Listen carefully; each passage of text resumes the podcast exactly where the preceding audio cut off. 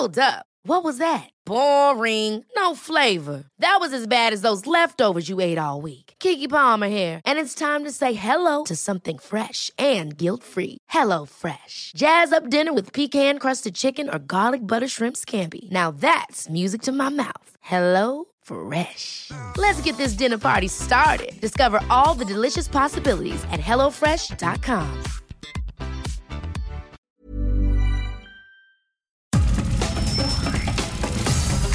Nada más por convivir. Política, cultura y ocio. Con Juan Ignacio Zavala y Julio Patán. Aquí iniciamos.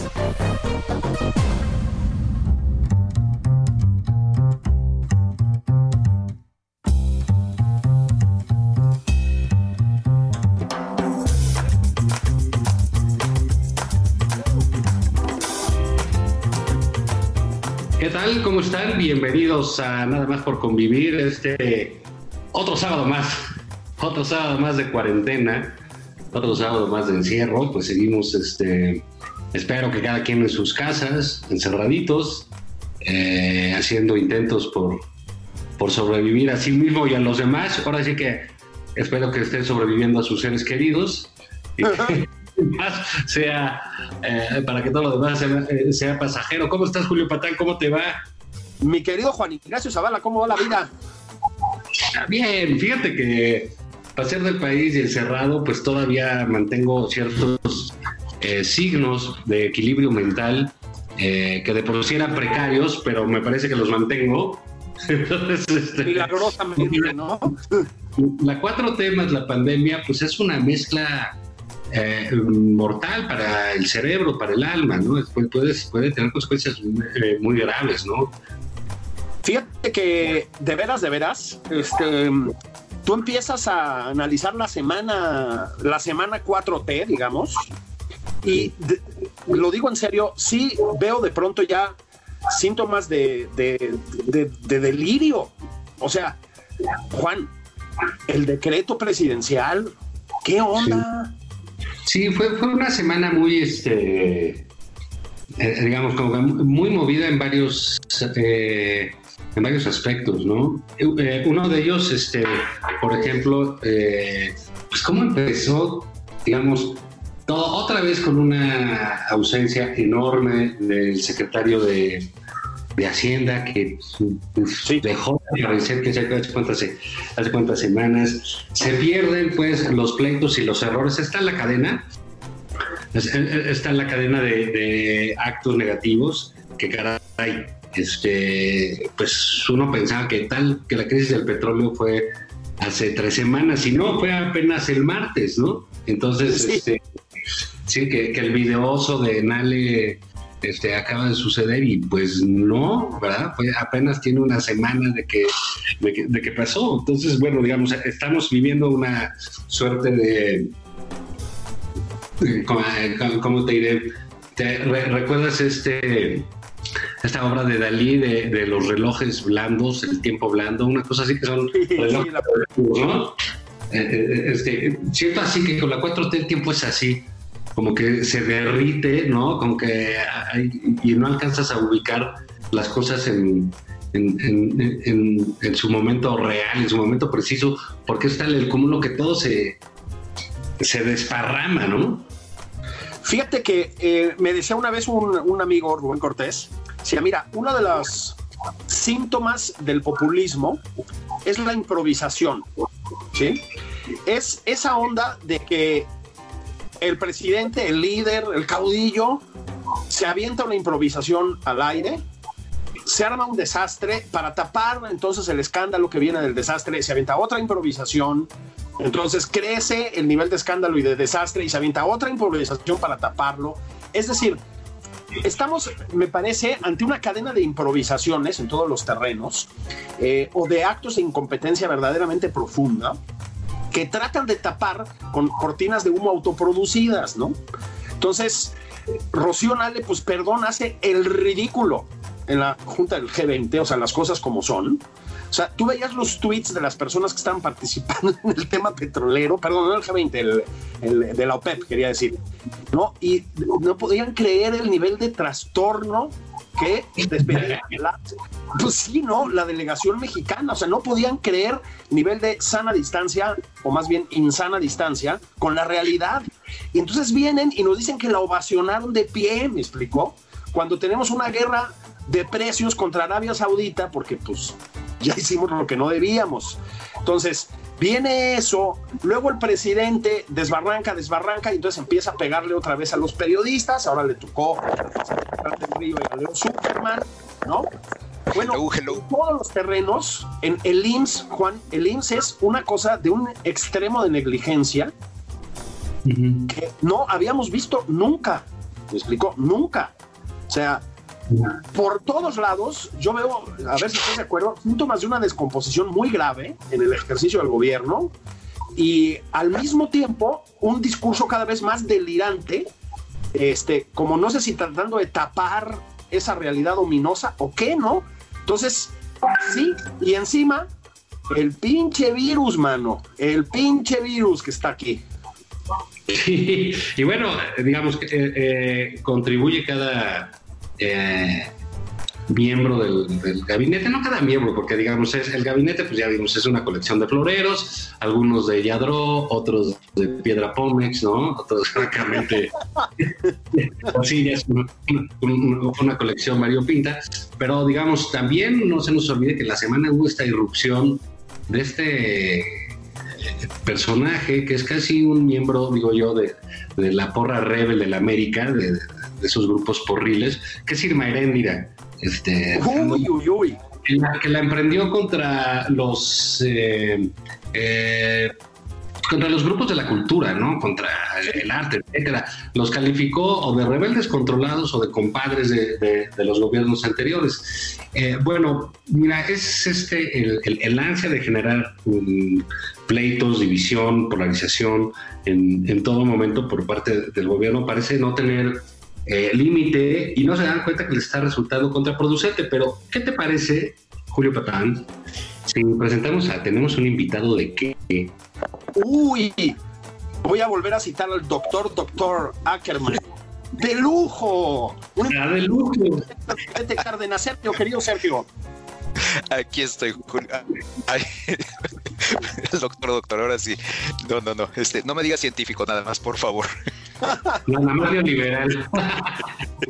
No, neoliberal es un halago y más en esta administración. No, no, no, no, no. Ay, verdad, qué, honor estar con ustedes. último, ¿no? La, la, ciencia neoliberal, caray. Tenemos ciencia neoliberal. Decía Borges, citaba yo en Twitter, que él decía, a mí eso de literatura comprometida me suena como a equitación protestante, ¿no? Bueno, pues lo mismo podríamos decir aquí, ¿no? Estamos en el sexenio de la equitación protestante. Bueno, si hay economía moral. hay economía moral. Si, el presidente escribe economía moral, pues ¿qué quieres que haga esta pobre señora del, del conocido? Pero bueno, Sergio, a ver, cuéntanos qué pasó. Digamos, todo esto del, que pasó con los mercados del petróleo, etcétera, que es, pues bueno, algo inaudito. Eh, ahora sí que en la historia de esos mercados eh, la baja, el golpe durísimo a México que venía de una negociación de la cual estaba muy contenta la, señora eh, Nale. Este, ¿Cómo va a afectar esto en, una circunstancia como la crisis que estamos, eh, eh la crisis económica que se avecina? ¿Tú cómo la ves?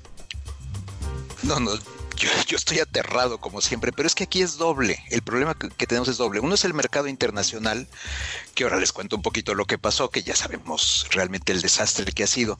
Pero a ese desastre agregamos el manejo nacional. O sea, la crisis internacional que todos los países exportadores de petróleo están sufriendo, tenemos que agregar la reacción, el manejo por parte del gobierno federal, que va a ser el problema muchísimo más grave. Entonces, bueno, afuera se colapsaron los precios. Se, primero Rusia y Arabia Saudita se pelean, Arabia Saudita inunda el mercado de petróleo, sube muchísimo la oferta, baja el precio, que bajó bastantito. Pero luego viene la contracción impresionante, nunca vista de la demanda, tú frenas la economía mundial, le metes el freno para que la, gente no salga, no produzca, no consuma, etcétera. Y ahí sí se te desploma el precio a grados que incluso en algún mercado de futuros, eso ya lo, vimos, fue impresionante, pasa a precios negativos. O sea, era te, te pago para que te lo lleves. Así de, impresionante lo del petróleo. Con la mezcla tejana, ¿verdad, Sergio? Sí, con el West Texas. Eso ocurrió con el contrato futuro. Sí, porque el contrato de West Texas era curioso. Involucraba entrega física. O sea, sí tenías que entregar o recibir el petróleo, algo que muchas veces ya no pasa en mercados financieros, son simples papeles.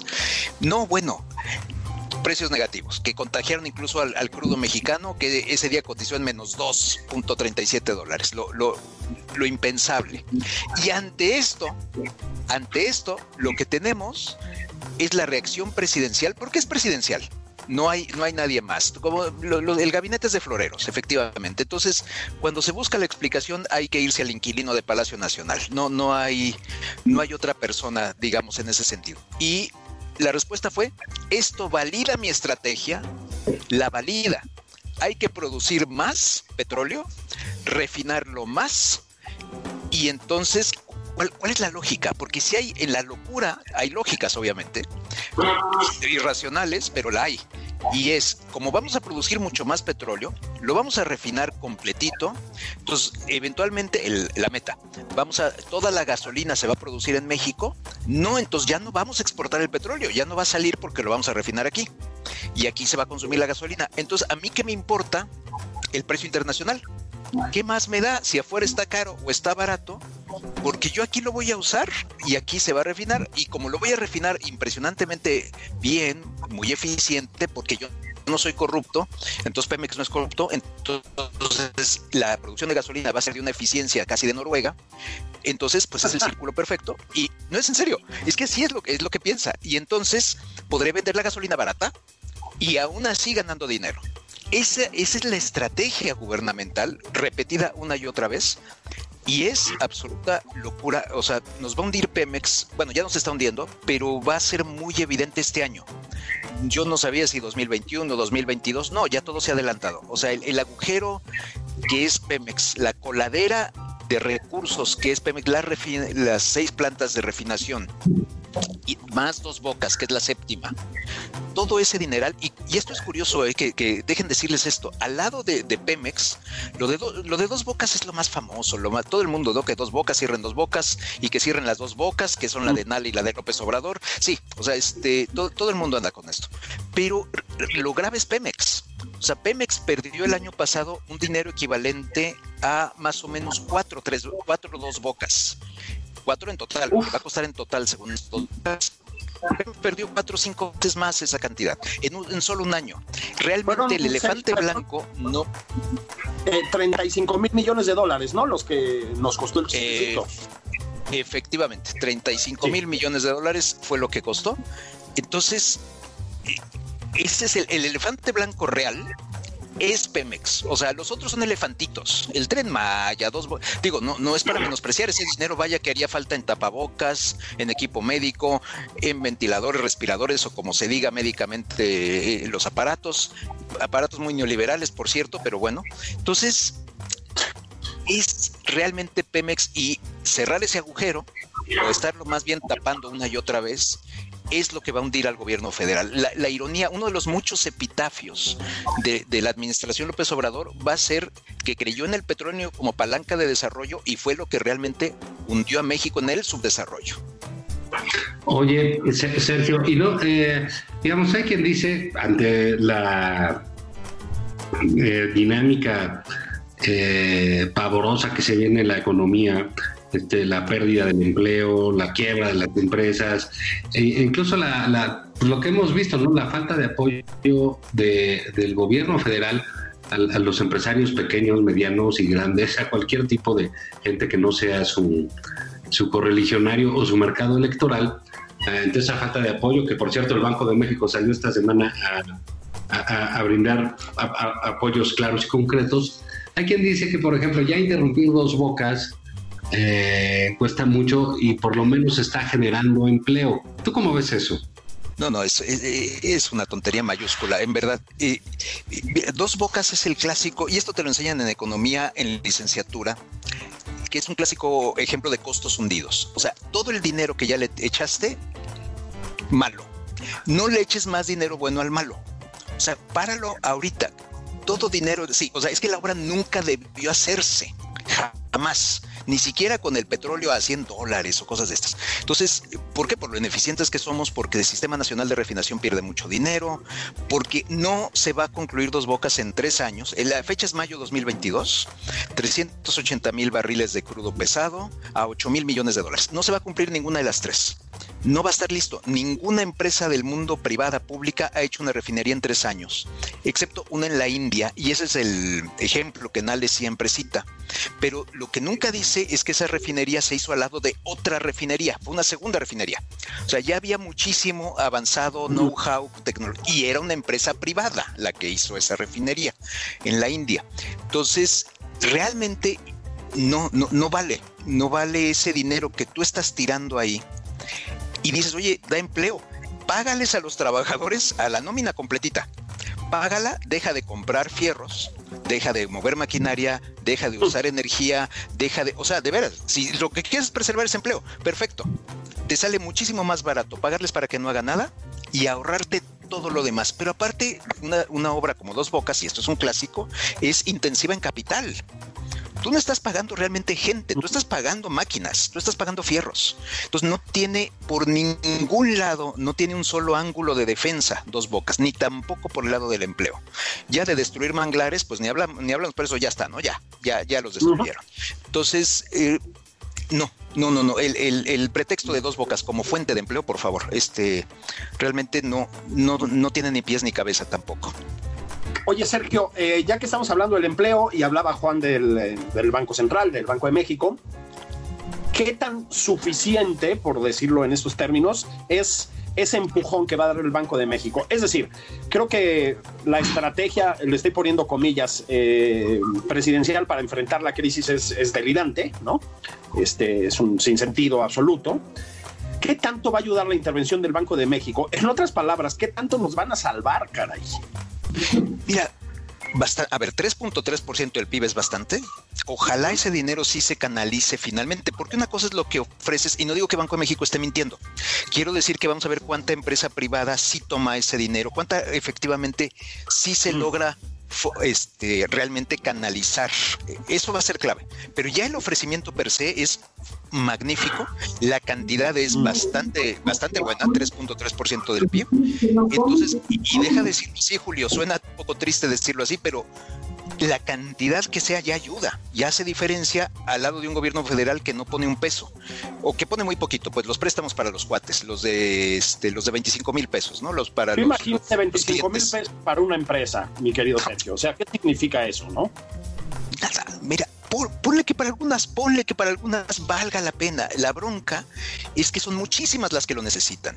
Y la otra bronca tenemos la óptica presidencial que se forjó en los noventas. Creo que este es el pensamiento más moderno de López Obrador y es de 1998. No es de los setentas, no es de Echeverría, no es de López Portillo, no, este viene Cedillo, ¿eh? Y es, yo no voy a rescatar a nadie como, no, como se rescató con el Fobaproa. El Fobaproa, López, López Obrador surge a la luz pública con mucha fuerza, como sabemos, como presidente del PRD, que ataca el rescate bancario y se le quedó como toda idea que se mete en la mente de López Obrador y se queda ahí ciclada y ya no sale y ya no se modifica, es yo ya no rescato no rescato empresas, grandes empresas, bancos, y aquí es, no rescato grandes empresas, sin pensar que si tú rescatas a una gran empresa, rescatas a medianas y pequeñas, a las proveedoras, a las que están alrededor, y sobre todo rescatas al que da muchos empleos, que es la gran empresa. Entonces, no, no le entra en la cabeza para él meter dinero a empresas es rescatar grandes empresarios y de ahí no lo sacas, no hay manera que tú lo puedas sacar y en consecuencia hunde al país. Entonces lo de Banco de México, regresando Julio, sé que me había desviado el Banco de México, es buenísimo. Realmente estábamos todos a la espera de que actuara el Banco Central porque tiene autonomía, gracias a todos los dioses, y yo creo que este comunicado que está un poco, digamos, largo, este, muy técnico. Obviamente tiene que ser muy técnico, pero yo creo que Banco de México a propósito disfrazó los términos, o sea, usó términos técnicos para no decir política contracíclica, no decir rescates, no, no usar las palabras tabú en el lenguaje obradorista. Creo que en eso también Banco de México fue muy cuidadoso para no estar sujeto a la crítica este, del presidente, que ahorita lo puede criticar lo que sea, finalmente es autónomo, pero pues más vale que no tenga el Banco de México en su mira. Entonces fue un anuncio relativamente discreto, como vimos, no salió este así a bombo y platillo el gobernador, la junta de gobierno, a hacer este mucho así ruido. Creo que, que, el modo en que se anunció dice mucho de la inteligencia de la Junta de Gobierno, que incluso tiene a obradoristas o ex obradoristas, ya no sé si son o no son, sobre todo Gerardo Esquivel, que es uno de los gobernadores, este, de actuar con, mucho dinero, pero, pero digamos así, con discreción. Suena contradictorio, pero creo que ha sido un muy buen manejo por parte de, del Banco Central. Un bajo perfil, digamos, ¿no? Mantener una especie de bajo perfil. Llegas con la bolsa llena de dinero, pero discretito. Muy curioso. Entonces, creo que fue muy bien manejado. Tan bien manejado que como que mucha gente ni se ha enterado, vamos a decirlo así. No, no. Claro, y, digamos, es esta eh, muestra clara, eh, eh, evidente, de que la técnica funciona, de la técnica sirve, que no son inventos como lo cree el, presidente. bueno, esa es la verdad, o sea, ¿qué quieres más técnico que el Banco de México? Ah, no, absolutamente, pero ya sé, no, yo me reí porque ya sabes que para el presidente nada es ciencia. No, Bueno, ya descubrimos que ayer también que construir una casa tampoco es, no necesitas realmente un ingeniero. No, o sea, no, no, este hombre es increíble. O sea, él sabe todo, domina todo, todo es sencillo. Es realmente es, es la peor clase de ignorante, el que cree que sabe todo. Y esa clase, cuando es un primo tuyo, no lo soportas en una fiesta, ¿no? Pero la bronca es que es el presidente de la República. Entonces, genuinamente las consecuencias en ese sentido están siendo, pues, tan nefastas como lo estamos viviendo. Este, sí, Banco de México dio cátedra, no solo de lo que hay que hacer, sino de bajo perfil, de evitar una confrontación con Palacio Nacional, que por supuesto no hubiera convenido a ninguna de las dos partes, sobre todo a Banco de México. Ahora te noto muy, muy, negativo eh, este, con respecto a la parte energética, Sergio. ¿Por qué? ¿No te da confianza Rocío Nale? o Octavio Romero. o sea, ¿qué plan andas?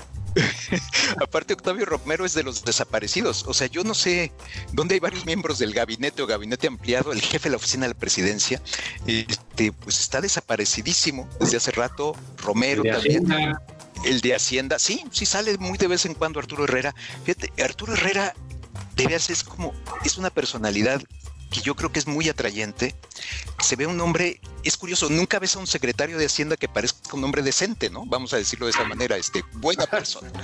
Este, Arturo Herrera lo es, y no dudo de su capacidad técnica, dado todos sus antecedentes, sus estudios, y es un hombre pues atado con una camisa de fuerza, que yo supongo que está en el cargo pensando que puede hacer más bien adentro que, que afuera, y quizá pues un poco también el, esa, pequeña, esa pequeña vanidad que todos tenemos, ¿no? Pues soy el secretario de Hacienda. Pero realmente dices, bueno, ¿cómo puede sostenerse en el cargo cuando es evidente que el secretario de Hacienda vive en Palacio y que no eres más que un subsecretario glorificado a las órdenes del jefe, Pero eso se puede decir de muchos miembros del gabinete, ciertamente. Entonces, eh, regresando a, a la doctora Nale, este, no, no, no, no, no. Es que lo de los aplausos, es que es en todos los sentidos. Lo superficial, como es lo de los aplausos, que, nos podemos reír, fue, realmente fue patético, pero finalmente es algo para la anécdota, ¿no? Lo del fondo es el problema. El haber trabado una reunión internacional de esa manera, el haber obstinado que México no recortaba producción, mostrando la, la posición obradorista, es decir, yo quiero producir lo más posible.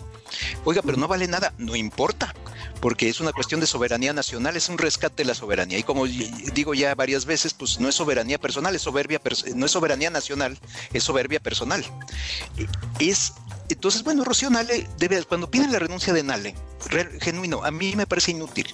Va a poner a otro florero. Es como si es quita ese florero y otro florero. Bueno, pues será más bonito, será más feo, pero no tiene ninguna relevancia real. quien tendría que renunciar es otro. A mí cuando piden la renuncia de Nale, digo, bueno, pide la renuncia de, quien de veras tienes que pedir la renuncia, si de veras quieres que las cosas cambien. Pero pues Nale, simplemente Nale es como la del CONACIT, es como la de gobernación, es como tantos que simplemente repiten la línea presidencial, les dicen lo que hay que hacer, lo ejecutan, eso sí, muy bien ejecutado, este, son muy buenos subordinados. Yo debo admitir la capacidad, si, si me dicen de qué contratabas a López Obrador un día, ya saben, lo típico que ni de barrendero, no, yo creo que sería un jefe muy interesante de recursos humanos. Sabe encontrar gente con buenas calificaciones, buenos antecedentes, este, excelentes diplomas académicos, digamos así, pero que son hipnotizables o que su mente está sujeta realmente a que realmente son, son realmente obedientes. O sea, son gente que...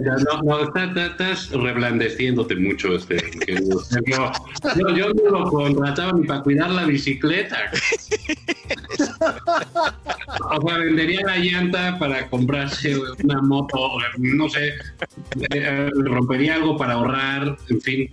Eh, tú, Julio, antes de irnos a un corte, ¿ya? ¿De qué lo contratabas a, a López Obrador?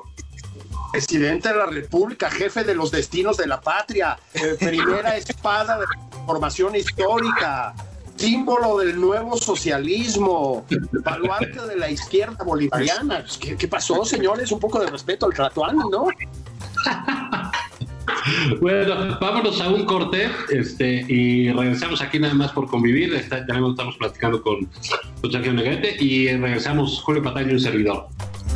Ahí venimos.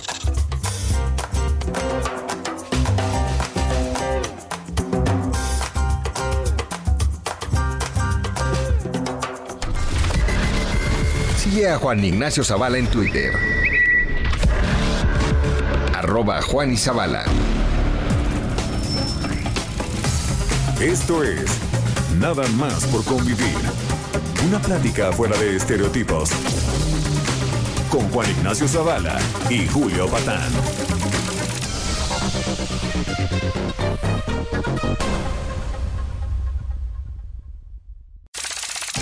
Estamos de regreso en Nada más por convivir. Aquí Juan Ignacio Zavala y Julio Patán. Sigue a Julio Patán en Twitter. Arroba Julio Patán 09.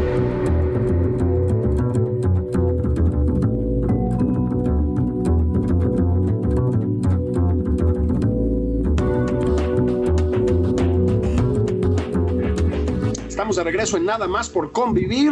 Estamos aquí su servidor, Julio Patán, y el gran Juan Ignacio Zavala, café en mano, ambos, platicando con Sergio Negrete Cárdenas. Em, como ustedes saben, es de una marcada afiliación obradorista. Este, de la corriente crítica de la 4T. sí, exacto, la corriente crítica de la 4T. Este, estábamos hablando de mm, eh, el, gabinete florero, decíamos. Eh, estábamos hablando también, antes de la pausa, de cómo el Banco Central, el Banco de México, fue muy hábil eh, digamos, para no crear tensiones con el, pues con el narcisismo presidencial. Creo que ese es el tema, ¿no? Hay dos problemas, a ver si están ustedes de acuerdo. Uno es el narcisismo presidencial tomando decisiones y arrasando con todo, ¿no? Este, el, el, el absoluto de, de su política energética o como lo quieran llamar, este, no ayuda a las empresas para que no se pierdan empleos, etcétera, etcétera, etcétera. Pero es que además arrasa con el que se le pone enfrente o no. Es decir, según el caso, ahorita también podemos matizar esto, pero creo, a ver si están ustedes de acuerdo, que ya empieza a haber actores que entienden esto. Es decir, que te tienes que ir por la libre tomar decisiones para rescatar al país, a veces rescatar a tus estados, en el caso de los gobernadores, ¿no? Pero no entrar en confrontación con el presidente. Creo que es, como dice Sergio, lo que supo hacer el Banco Central. Y miren, aquí sí voy a, creo que en esto está de acuerdo Juan conmigo, no sé tú, Sergio. Yo creo que Claudia Sheinbaum, en lo que tiene que ver con la, la pandemia, este, ha sabido ir tomando decisiones que no hubiera tomado el presidente por su parte, no creo que aprobaría en principio. sin hacer mucho ruido y creo que con mucha más eficacia. Bueno, no sé si estamos viendo, y es, este es un poco mi punto, a ver qué dicen ustedes, un país que se está pues tratando de mover al margen y a veces en contra de su presidente, ¿no? No sé cómo ves, ¿qué dice Sergio? No, yo me, me, gusta mucho la idea. El problema es la falta de recursos y de capacidad de moverse. O sea, que es muy estrecha. No te digo que no haya margen de maniobra. Pues, por ejemplo, donde yo ahora vivo, que es en Guadalajara, pues del gobernador de Jalisco. Eh, aclaro que yo soy de Ciudad de México, ahí, ahí nací, ahí crecí, pero ahora vivo en Guadalajara. Y, y puedes ver las extraordinarias limitantes, pues que tiene en este caso un gobernador estatal. Entonces sí, no está mal, porque realmente sí es como decir, bueno, aquí no está funcionando el gobierno federal, no, no puedo esperar que haga lo necesario, voy a hacer lo que pueda dentro de lo posible. Sí. Lo que yo destaco es el dentro de lo posible, que es bastante estrecho. Pero bueno, sí, por lo menos tenemos esto. Y en cambio, los gobernadores de Morena, pues quedan mucho más limitados todavía. Ahí sí Sheinbaum sería una excepción notable. Bueno, aparte que tiene que serlo, esperemos, porque pues ahora sí que es el, Nueva York mexicano, ¿no? Me refiero a la aglomeración de personas, no me refiero a, la ciudad y, su, avance. bueno, pero también es una megalópolis, eh, la, Ciudad de México es una megalópolis y creo que tiene eh, tamaño de, de ciudad grande en el mundo y sí me parece que Claudia Sheinbaum, sorprendentemente para mí, con, con Julio, ha tomado, digamos, sin este sin hacer un ruido que pudiera mostrar una fisura, no digo una ruptura, sino una fisura a su relación con el presidente, como que pidió permiso de tomar sus decisiones, porque si no, efectivamente, pues esto se sale de control y adiós, ¿eh? Sí, sí, en ese sentido tienes razón, hay que ser muy discretos, parecer que estás absolutamente con el presidente, moviéndote un poquito, pero siempre sin confrontar, que es el único detalle con los gobernadores, aunque por otra parte uno se, pregunta si realmente no hay otra opción que hacer este ruido del pacto fiscal y, no sé qué tan qué tanto ayude realmente para efectos de, de lo que ellos tienen que hacer, pero pero bueno, sí, realmente sí vemos a gente usando su margen de maniobra con discreción para tomar ciertas decisiones dentro de toda esta emergencia, dado que, pues sí, eh, en ese sentido, no es que no haya liderazgo en Palacio Nacional, el liderazgo existe y de hecho es muy fuerte, nada más que va en la dirección equivocada. Ese es el problema con el liderazgo presidencial, que, que vaya que sí conduce, pero nos conduce al precipicio. Sí, fíjate que, y aquí es otro tema, a ver qué les parece a ustedes. Este, luego, por otro lado, tengo la sensación de que el presidente sí se siente intimidado en ciertos contextos. Es decir, mm, hombre, no es que sea fácil lidiar con Donald Trump, ¿no? Pero lo que uno ve es que, para usar un término callejero, no, no le aguanta un tiro, pues, ¿no? Este, el cártel de Sinaloa. Es decir, creo que es un, un presidente voy a abusar este término un poco con calidad de bullying.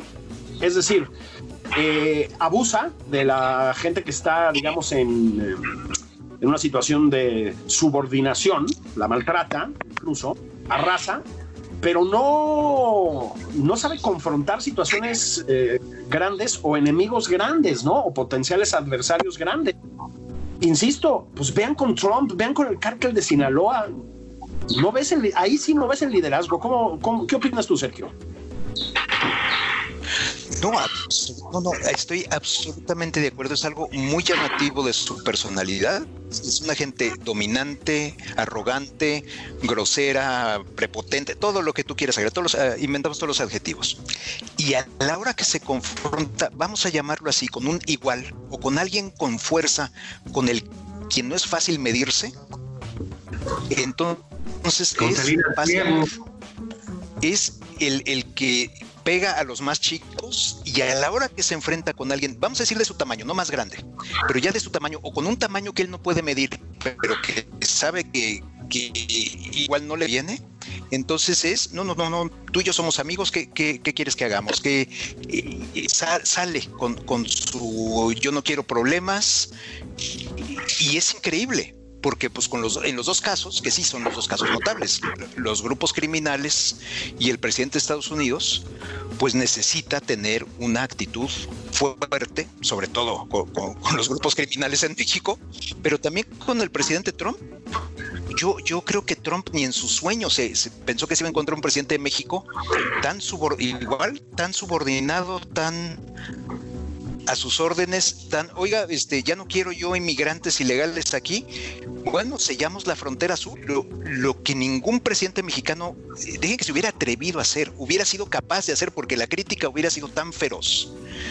O sea, lo menos que le hubieran dicho es vendido, este, no sé, no, no, no, no sé qué se le hubiera dicho a Peña, a, Calderón, a Fox, a Cedillo, a De la Madrid, a que haga el que me pongan si, adoptar esta actitud tan, tan servil ante el presidente de los Estados Unidos, ya no digamos lo que hace ante las mafias criminales. Entonces, eh, sí, ve a alguien de su tamaño o alguien que cree que puede ser más grande y se transforma la personalidad. O sea, el arrogante, el, ofensivo de Palacio se convierte en el sirviente, ¿no? Es, de, es, realmente muy impresionante, Julio. Y, Juan, yo, creo que mide, mide, mide, mide, muy bien algunas cosas. Este, por ejemplo, eh, ¿quién puede ser probable eh, culpable de algo?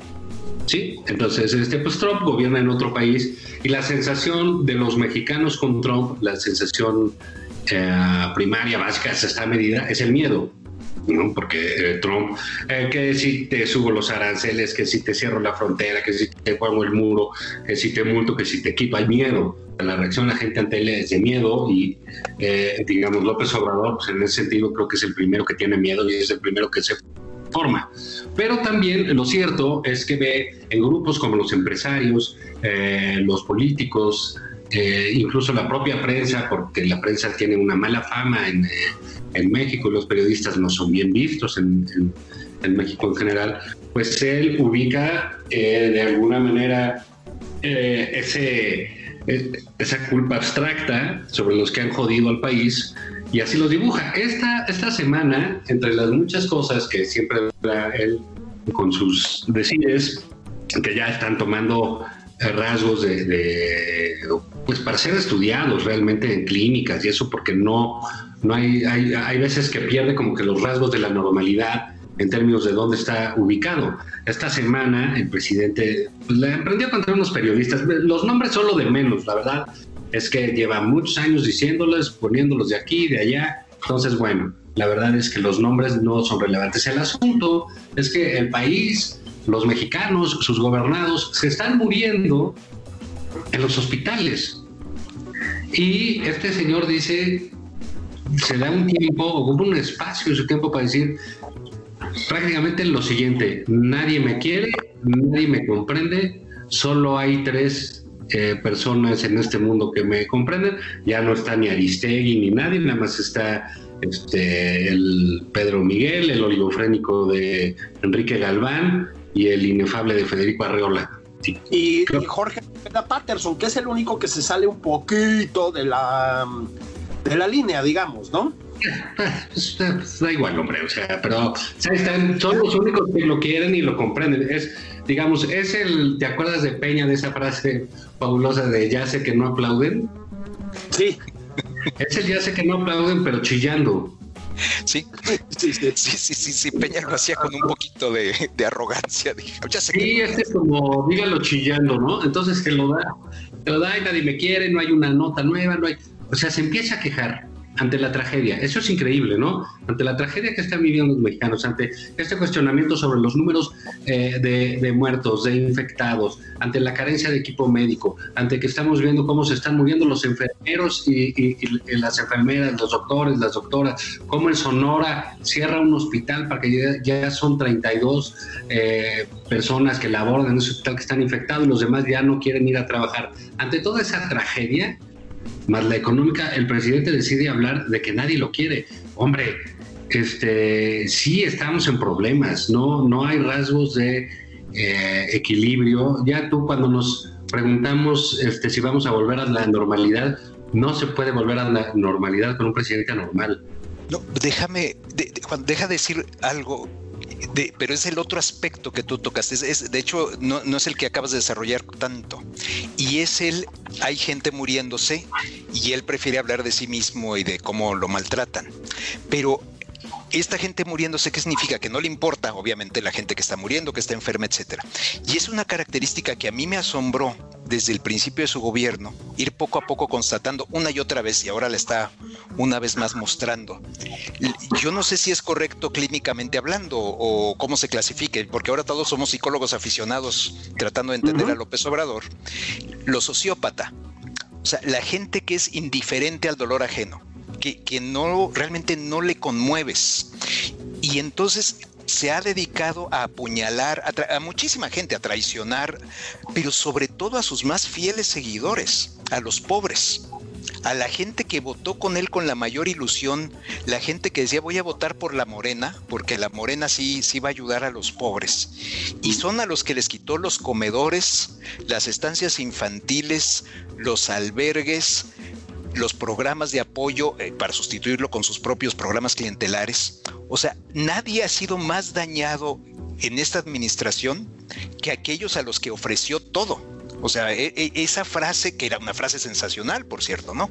Por el bien de México, primero los pobres.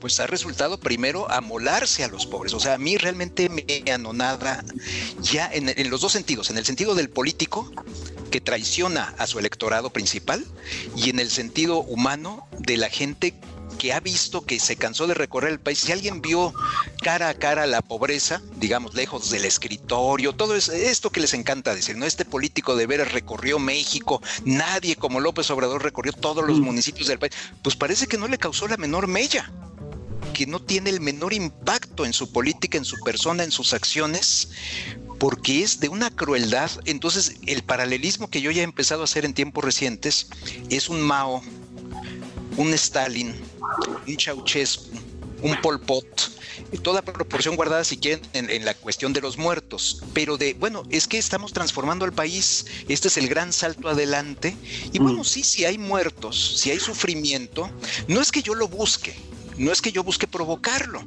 pero bueno, son costos colaterales en aras de esta gran estrategia, de esta cuarta transformación que va a, llevar a México a una nueva etapa. Entonces, así es como lo, lo, entiendo yo a López Obrador, de una gente no, no que goce con el dolor humano, pero quizá igual de grave, que es indiferente al dolor humano. Y por ende, bueno, pues si esa gente se queda sin comer, se queda sin trabajo, como está ahora haciendo en la crisis, bueno, pues es que yo no quiero endeudar al país. Y como yo no quiero que suba el deuda PIB, bueno, pues si la gente pierde el trabajo, pues no, es que yo lo busque, no, es que lo desee, pero pues mala suerte. Entonces sé que me desvíe, Juan, de, lo otro que, que de, de, la persona que se pone a chillar en Palacio Nacional de no me quieren. Pero la contraparte me pareció igualmente fascinante. No me quieren y me vale que otros estén chillando mientras la gente muere, la gente enferma, la gente tiene hambre, la gente pierde el trabajo. Esos que están chillando no me importan, pero aquí les chillo yo.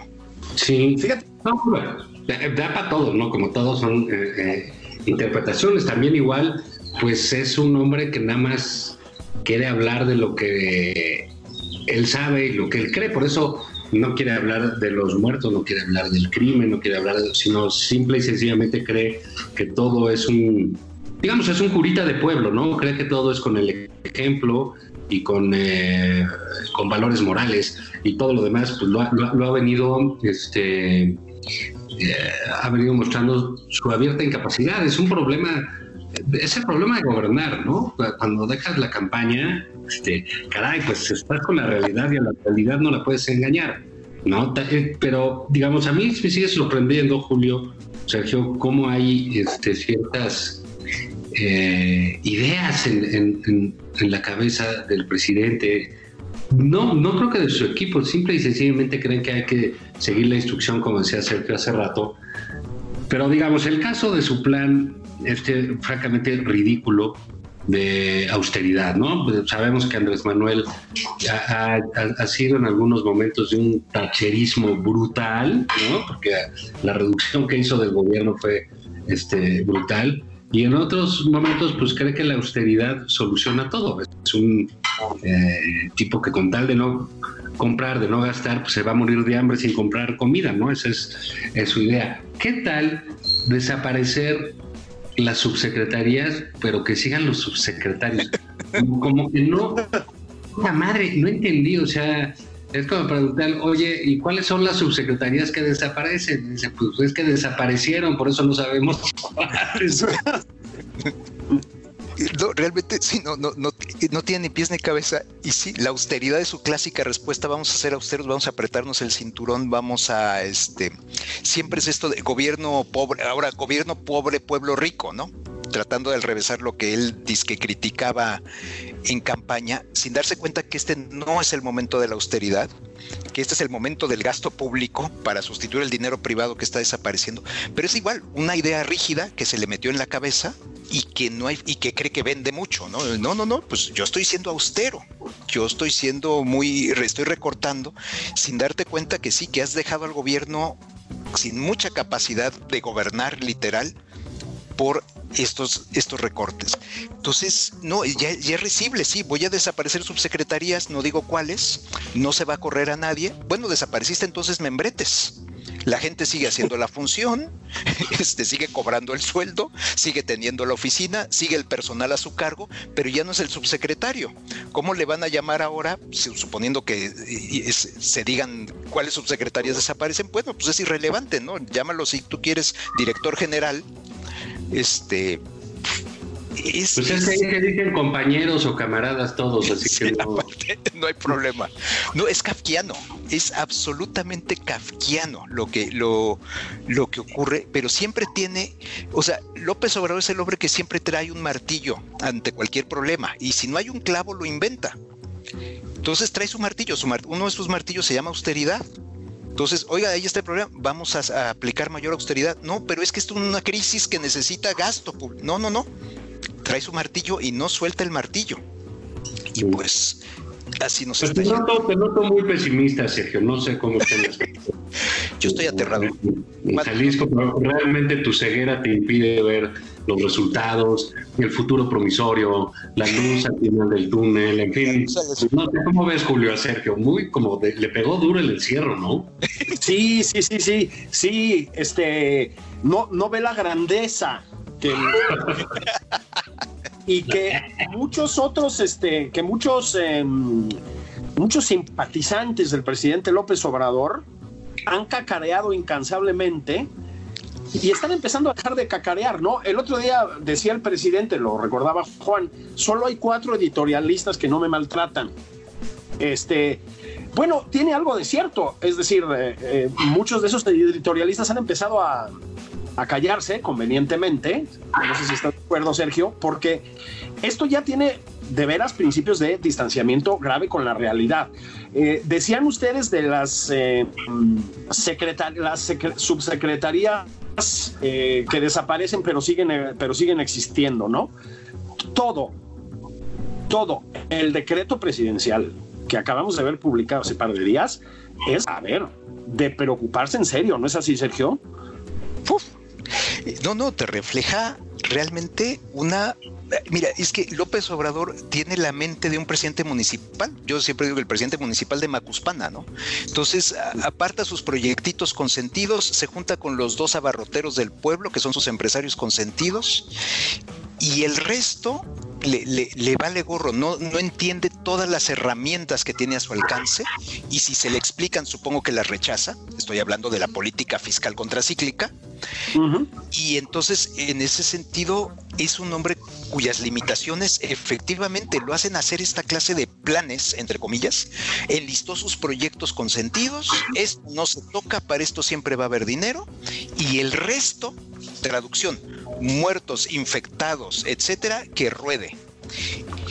Y, es, es, esta indiferencia, este, a mí esto no lo puedo controlar, entonces esto no me importa, que lleva, pues sí, a esta clase de programas verdaderamente ridículos, indignos, de, prácticamente de, de, una gente que no puede hacer nada, de un presidente municipal, y que no acaba de entender todo el alcance de ser presidente de la República él es, es, esto, él tiene una visión, esto es paradójico, tan limitada de la presidencia que lo lleva a limitarse a sí mismo, ¿no? Entonces yo predico en las mañaneras, yo trato de dar ciertas líneas nacionales y el resto, como escapa a su conocimiento, a su capacidad y no le gustan los expertos y menos todavía que le den contra, entonces se limita a lo que él entiende y muchas veces entiende mal y por lo tanto aplica mal.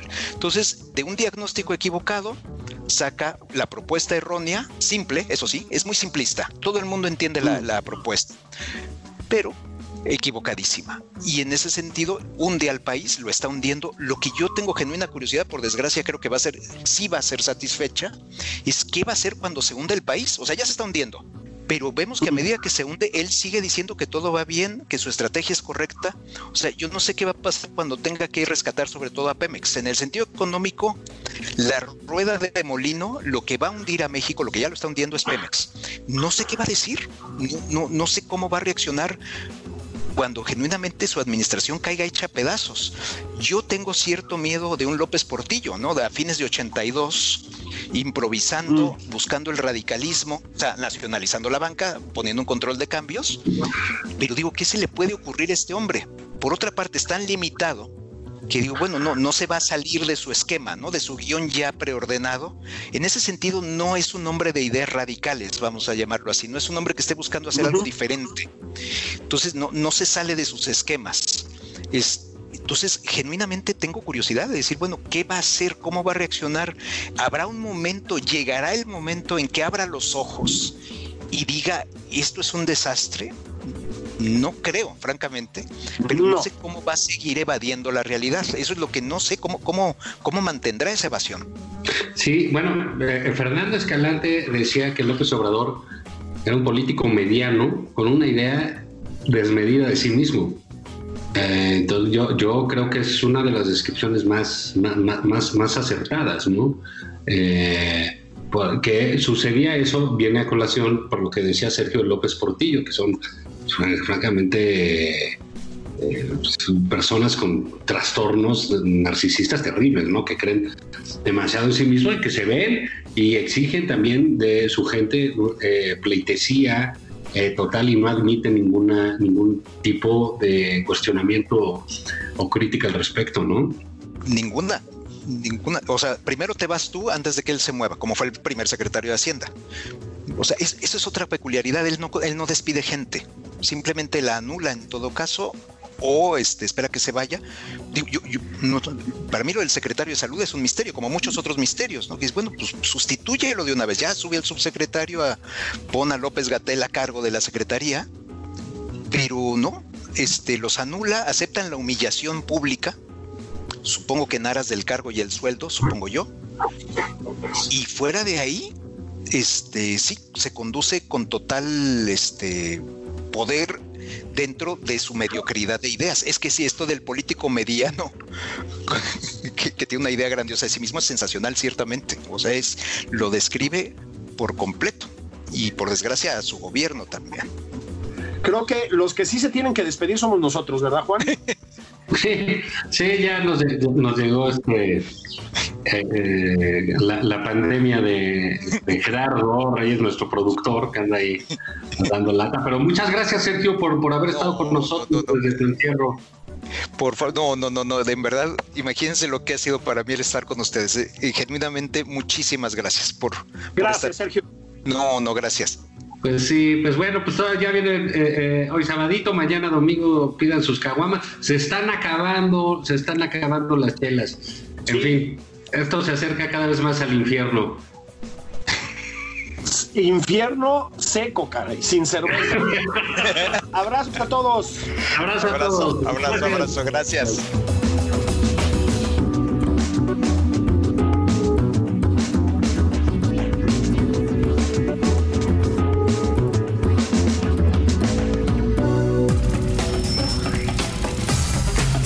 Esto fue Nada más por convivir.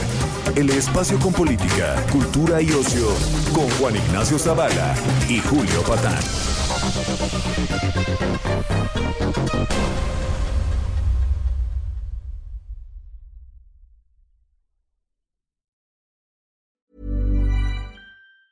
Even on a budget, quality is non-negotiable. That's why Quince is the place to score high-end essentials at 50 to 80% less than similar brands. Get your hands on buttery soft cashmere sweaters from just 60 bucks, Italian leather jackets, and so much more. And the best part about Quince, they exclusively partner with factories committed to safe, ethical, and responsible manufacturing. Elevate your style without the elevated price tag with Quince. Go to quince.com slash upgrade for free shipping and 365-day returns.